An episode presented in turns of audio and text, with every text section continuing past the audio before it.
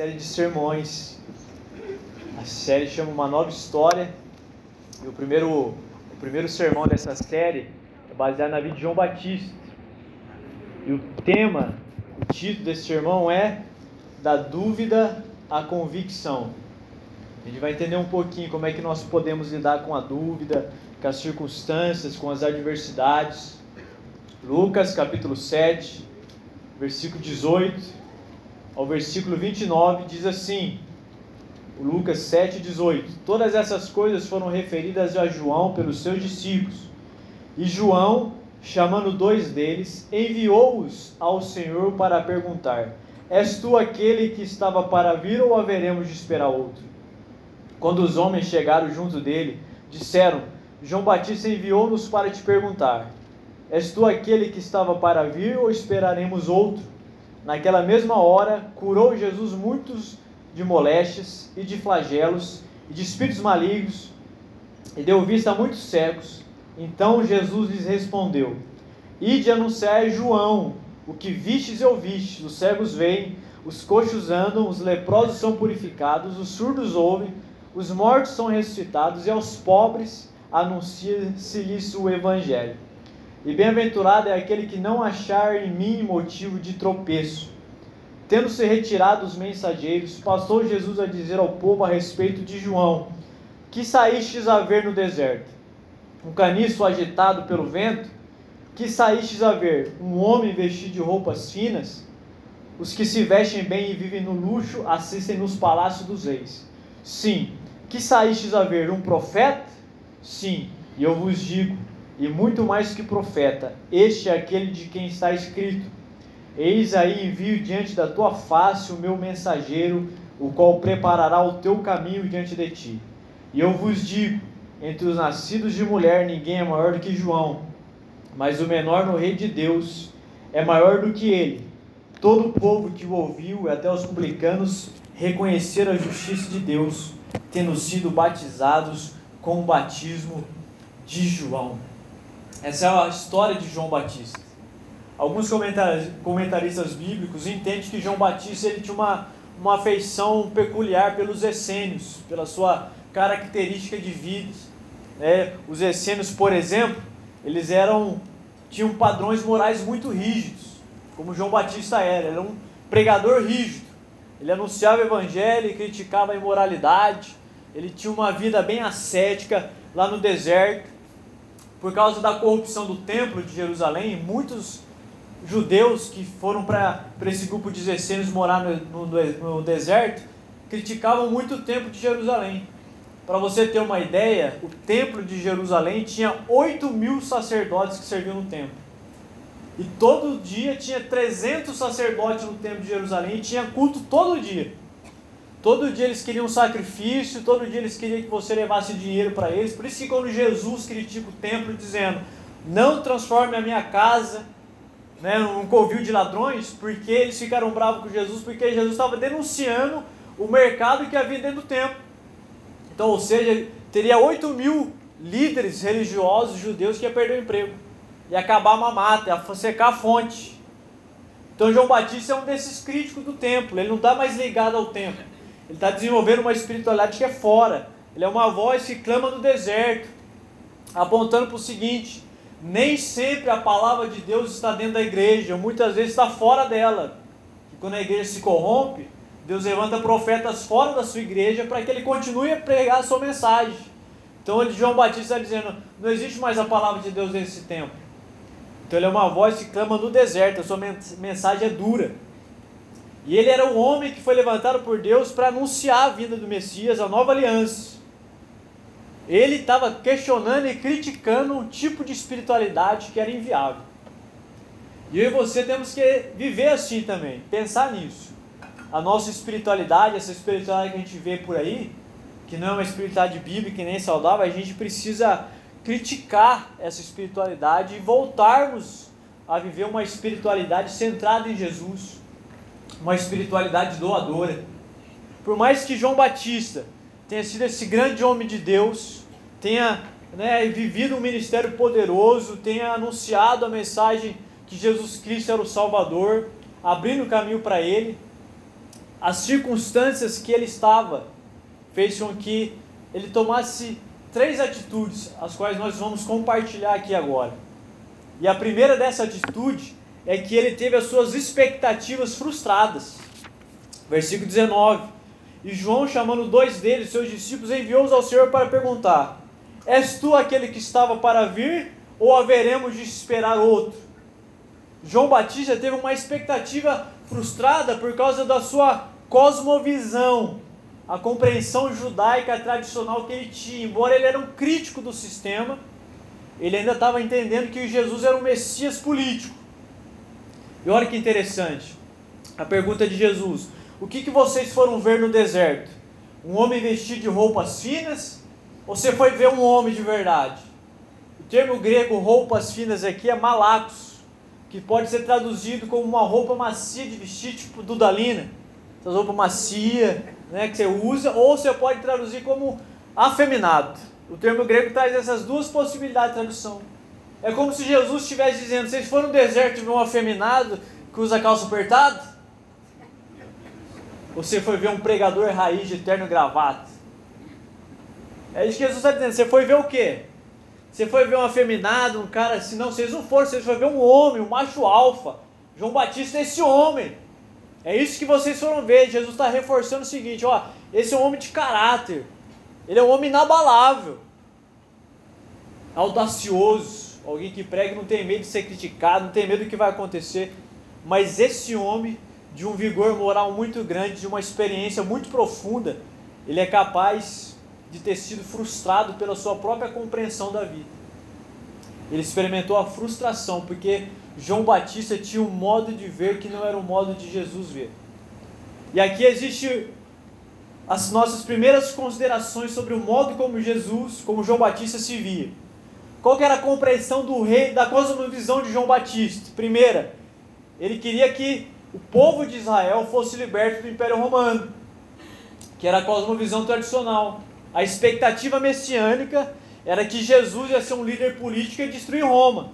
Mas a compreensão do reino de Deus é que Jesus veio nos libertar do império das trevas. Então, João Batista está dizendo o seguinte: eu estou aqui Cadê a revolução social e política que nós estamos esperando? Está acontecendo nada. E a cosmovisão dele diz o seguinte: ele esperava um Messias que fosse forte para gerar essa revolução política e religiosa simplesmente. Ele esperava que Jesus destruísse o templo de Jerusalém, tirasse Roma do poder, colocasse os judeus lá como agora a nova autoridade do mundo, para que Roma, que os oprimia, fosse subvertida e os judeus se tornassem os novos opressores. A dialética hegeliana não falha. João está dizendo o seguinte: tira Roma que nos oprime, deixa a gente ser os novos opressores. A gente vai mandar em tudo, a gente vai destruir os romanos agora. Mas ele teve a expectativa frustrada. Jesus morre na cruz para gerar uma revolução no nosso coração que transforma política e sociedade, pois pessoas transformadas criam uma sociedade melhor. Você e eu podemos mudar de partido, isso é legítimo, mas o que transforma a sociedade são pessoas que se converteram Pessoas que têm um coração transformado são capazes de pensar uma nova política, são capazes, capazes de pensar uma sociedade melhor. Você pode mudar de partido político e o nosso político ser um corrupto também não vai mudar absolutamente nada. O que, que ele estava esperando? Que Jesus fosse um rei humano, igual elegeram Saul para ser o grande rei de Israel.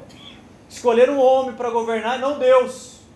Mas nós servimos ao homem que é rei, mas também é Deus e Senhor sobre todas as coisas. Essa é a concepção de João Batista. João Batista, na sua ideia, era o seguinte: ele estava esperando uma justiça de vingativa. Ele achava que Jesus ia destruir Herodes, porque Herodes havia prendido João Batista. Falou: Jesus, eu estou mandando meus discípulos aí para ver se você é mesmo esse cara que eu estou esperando. Porque eu, é normal, eu sou o seu profeta, eu abri caminho, eu espero que você se vingue, matando Herodes e também que você destrua os poderes dos corruptos. E Jesus não fez absolutamente nada disso. Em vez de ele matar Herodes, ele ofereceu perdão para Herodes.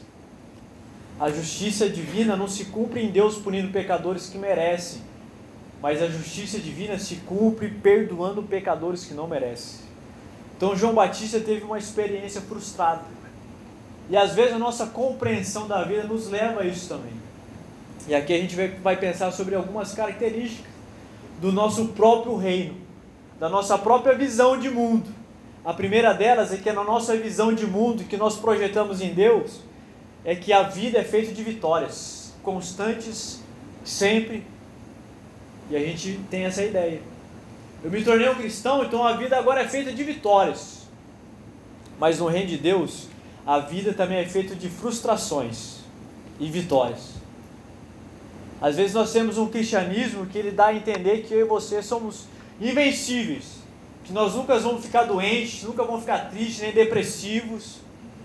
Mas o reino de Deus diz o seguinte: haverá vitórias como cristão, mas haverá frustrações também.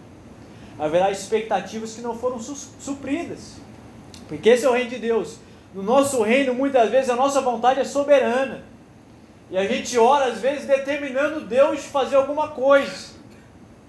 Porque nos ensina a teologia da prosperidade, a qual essa igreja não faz parte, que eu posso dar ordem a Deus.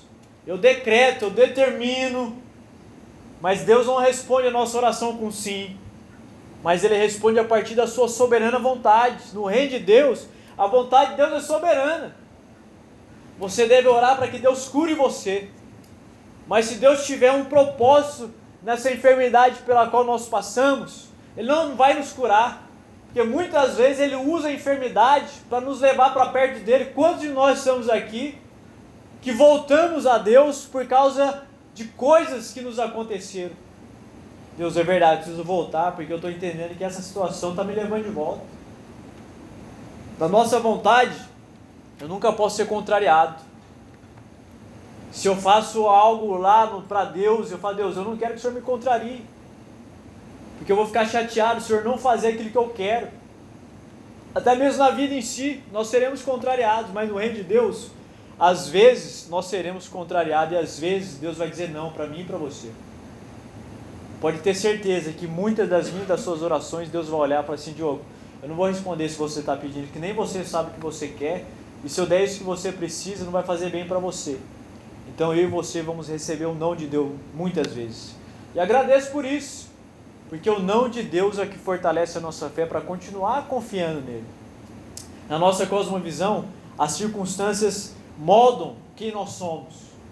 As, os ambientes, as circunstâncias moldam quem nós somos. Mas no reino de Deus, as circunstâncias não afetam quem nós somos, nem a nossa cosmovisão. E eu quero tratar especificamente disso, fazendo uma ponte com o ponto número 2. Moldados pelas circunstâncias. João Batista é um pregador que não tem medo de nada, mas agora ele está preso. E a partir da sua prisão, a, a circunstância que ele está, ele se molda a circunstância e perde a perspectiva do chamado de Deus para a vida dele. Como é que um homem que era um pregador livre, que denunciava o pecado com tanto vigor, ele acusa publicamente Herodes do adultério, que vai sair com a esposa do irmão dele. Ele perde a cabeça, Herodias corta a cabeça desse homem. Herodes tinha tanto medo de João Batista, que ele fica angustiado na hora de mandar cortar a cabeça dele. E diz o texto que Herodes gostava de ouvir João pregar, porque ele tinha a unção do Espírito Santo e negócio, o Herodes ficava fascinado com a oratória divina de João. Mas agora ele está preso. Ele fala assim: Deus, eu estou esperando outro Messias para me libertar dessa prisão ou é você mesmo? Às vezes a circunstância nos molda, muitas vezes. Os ambientes que nós frequentamos. A primeira característica é essa. Nós nos tornamos muitas vezes um cristão camaleão. A gente vai se adequando culturalmente aos ambientes que nós frequentamos. Muitas vezes é assim. O cara aqui na igreja é um jovem cheio de Espírito Santo prega o evangelho, ele entra na faculdade, ele se acultura. Ele vira feminista, ele vira esquerdista, ele começa a apoiar o aborto, ele chega na igreja e prega contra tudo isso. Sabe, porque lá no ambiente ele se torna uma pessoa diferente do que ele é aqui na igreja. É o cristão camaleão. Ele não consegue demonstrar os seus valores, que são os valores do reino em alguns ambientes, porque ele tem interesse que aquele ambiente o veja a partir de uma perspectiva a qual ele não é, mas ele se molda ao ambiente para que isso aconteça. É que nem, que nem casamento muitas vezes, né? Tem mulher aqui que eu tenho certeza, se pudesse, deixava o marido aqui, ó, porque aqui é uma benção, um santo em casa é o diabo. Fazer um quarto aqui para um, alguns maridos morar aqui, ó. Porque se a cultura, o ambiente se molda, é um camaleão. Quantas pessoas a gente não atende na igreja que as mulheres contam que o marido bate? Né? Você olha pro cara na igreja e fala assim, eu não acredito que esse cara bate nessa mulher. Então, vamos dar uma surra nele, né, pastor Wilson, para ver que isso é bom também. Mas sabe por quê? A gente vai se tornando um cristão camaleão.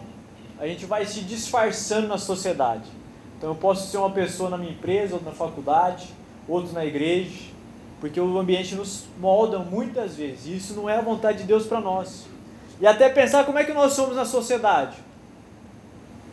Os ambientes que nós frequentamos. Como é que a gente lida com tudo isso? Será que lá na minha empresa eu sou aquela pessoa que mantém os valores do reino impregnados no meu coração? E eu sou uma pessoa correta? Eu não preciso negligenciar a informação, não preciso mentir para vender o produto, não preciso dar nota falsa. Ou eu, essas pequenas coisas vai tomando conta da nossa vida. Sabe como é que nós somos na sociedade? Como é que nós somos em ambientes que nós frequentamos, que os nossos amigos não são cristãos? Como é que a gente lida com isso? Sabe, Daniel, um profeta, ele está na Babilônia. A Babilônia era secularizado. secularizado.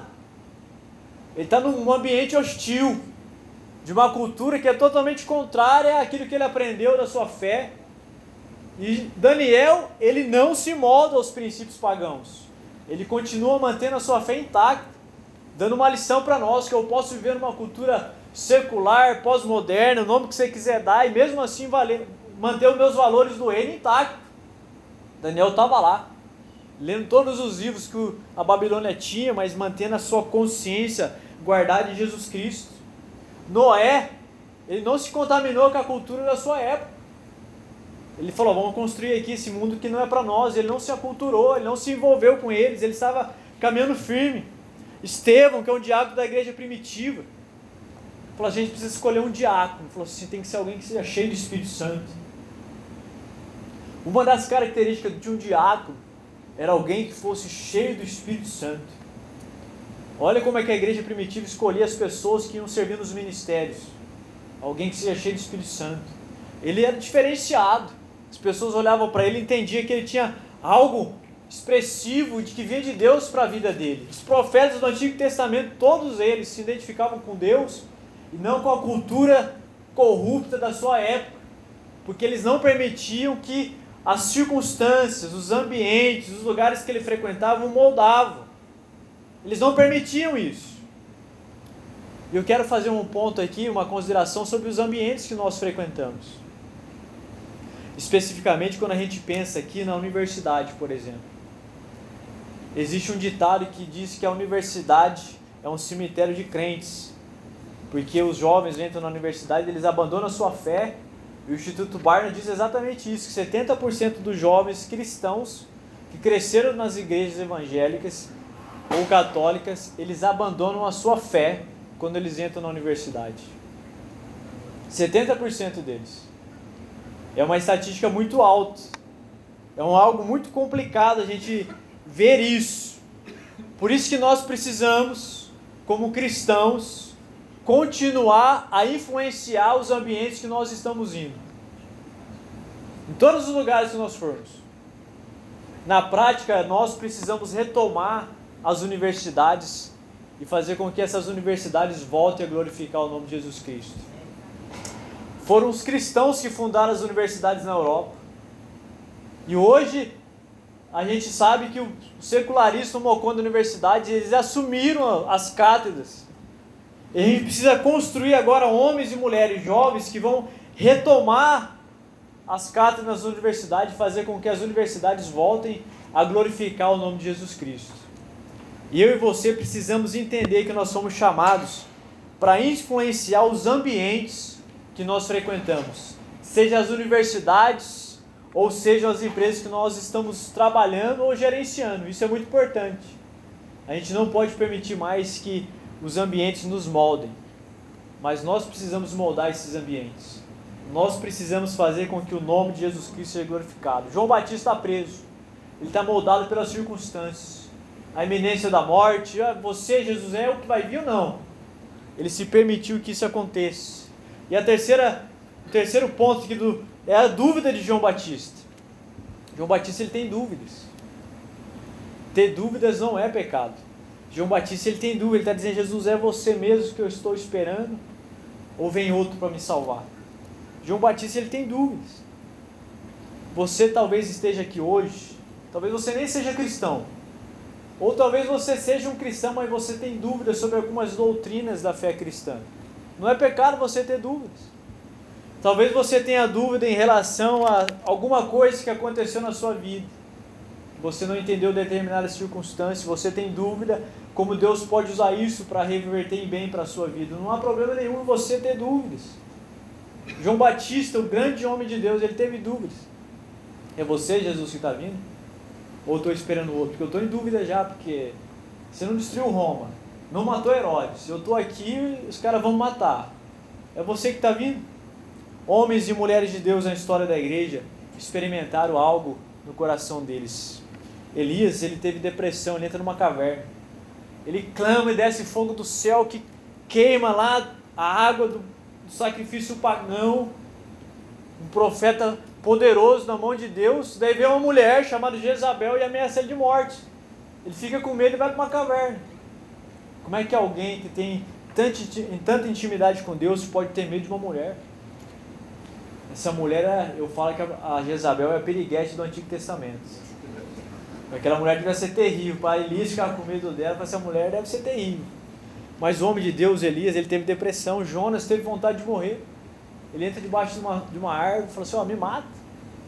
Eu tenho vontade de morrer, não quero participar disso. Jeremias quis abandonar o ministério.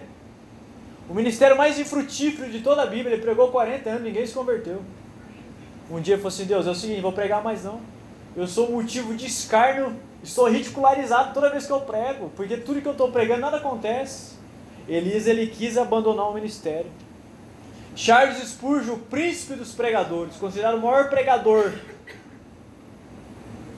tinha, tinha a sua depressão diária no seu coração. Ele pregava contra a depressão, pregava contra vencer o medo, mas ele tinha depressão. Ele nunca venceu a depressão, ele lidou com isso a vida inteira. Calvino, o grande reformador de Genebra, constantes enxaquecas todos os dias. Nunca reclamou de absolutamente nada. Ele estava sempre ali, firme, pregando e gerenciando Genebra. Que ele era o pastor da grande igreja de Genebra e era o prefeito da cidade. Ele uniu religião e política e governava tudo. Sabe, não há problema nenhum no nosso coração muitas vezes a gente ter dúvidas sobre algumas circunstâncias. O fato de você estar passando um momento de tristeza ou depressão não significa que a sua fé é fraca significa que nós somos humanos e na nossa humanidade nós podemos passar por isso.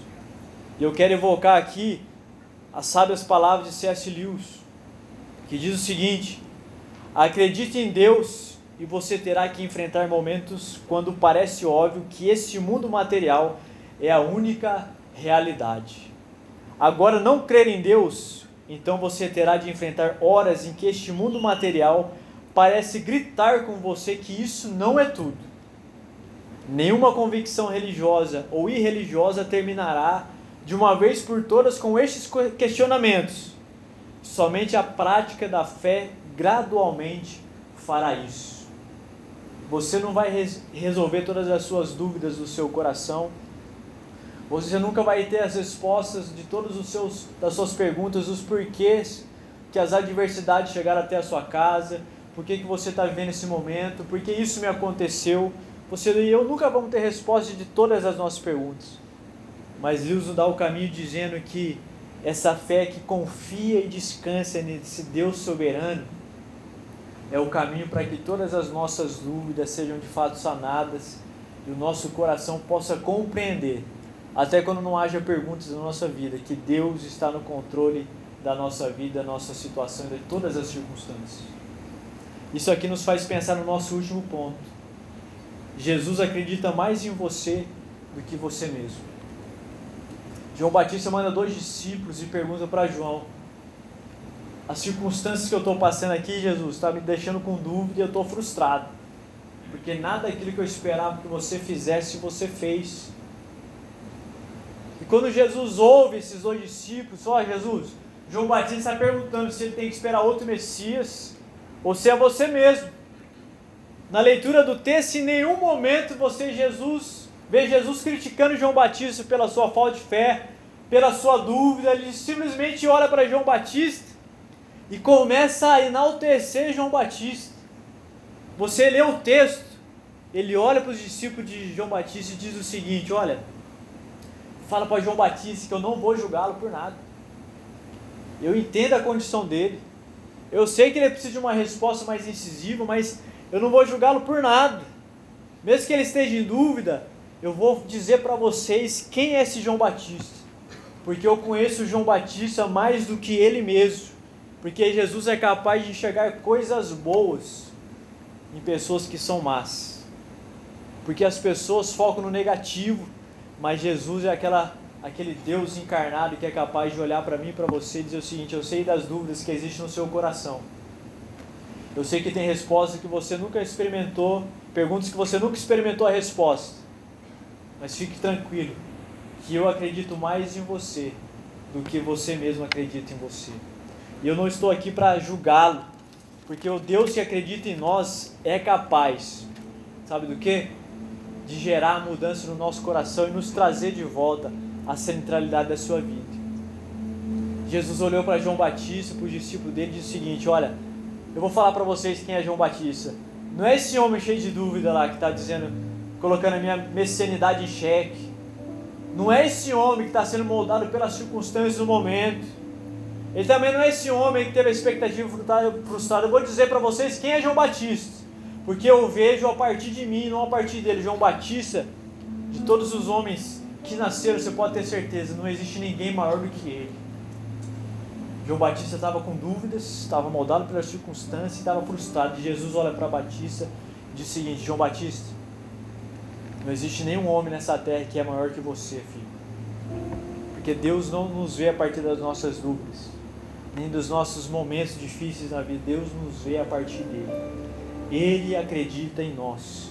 As circunstâncias não podem moldar a nossa vida. As nossas dúvidas não podem impedir que eu continue a me relacionar com Jesus. Os nossos sofrimentos e frustrações não podem impedir que eu desenvolva o meu relacionamento com Ele. E eu falei de homens da história da igreja que são inalcançáveis, profetas, homens do passado, cujas biografias nos deixam envergonhados, porque foram profundamente usados na mão de Deus.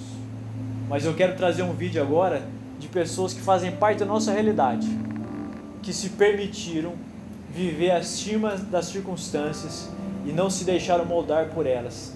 Preste atenção nesse vídeo.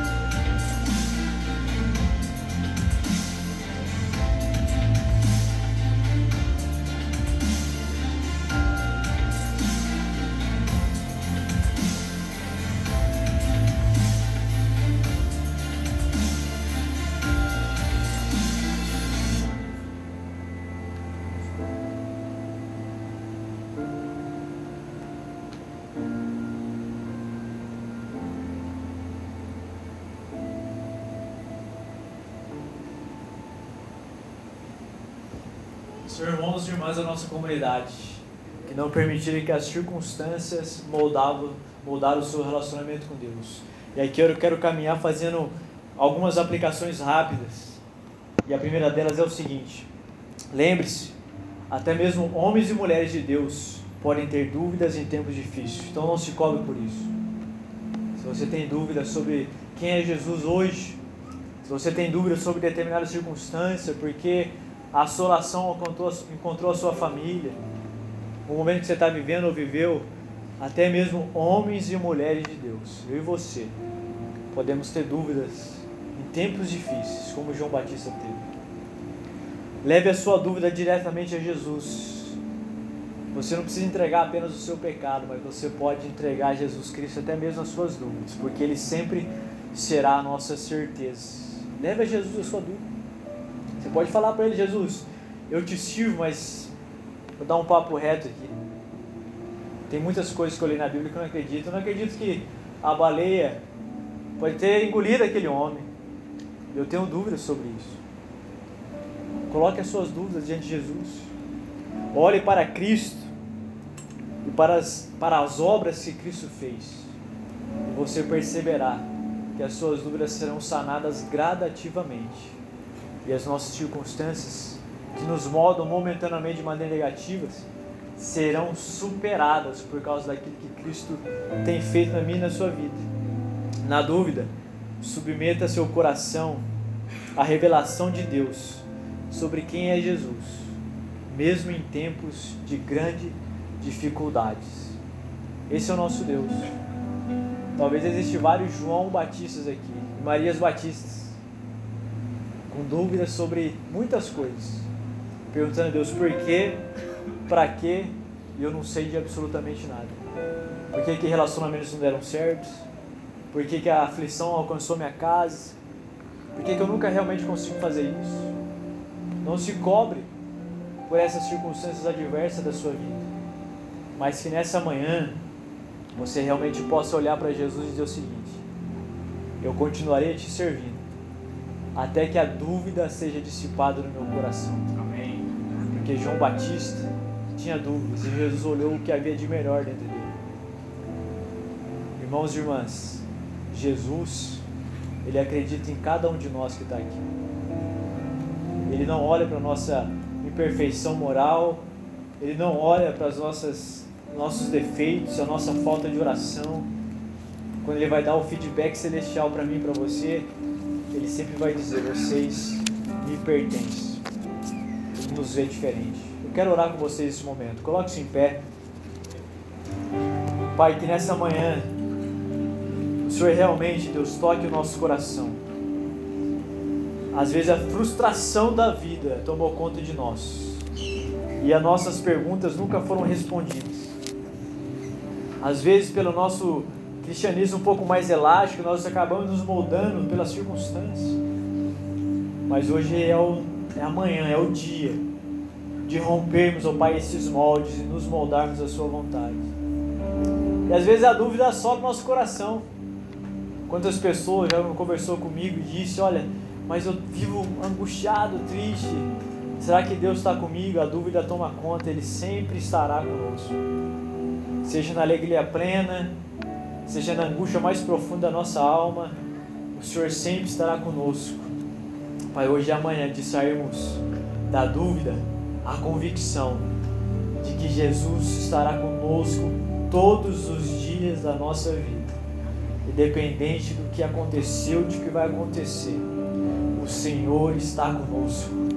Muito obrigado, Jesus, porque o modo como o Senhor nos olha é diferente como nós nos enxergamos.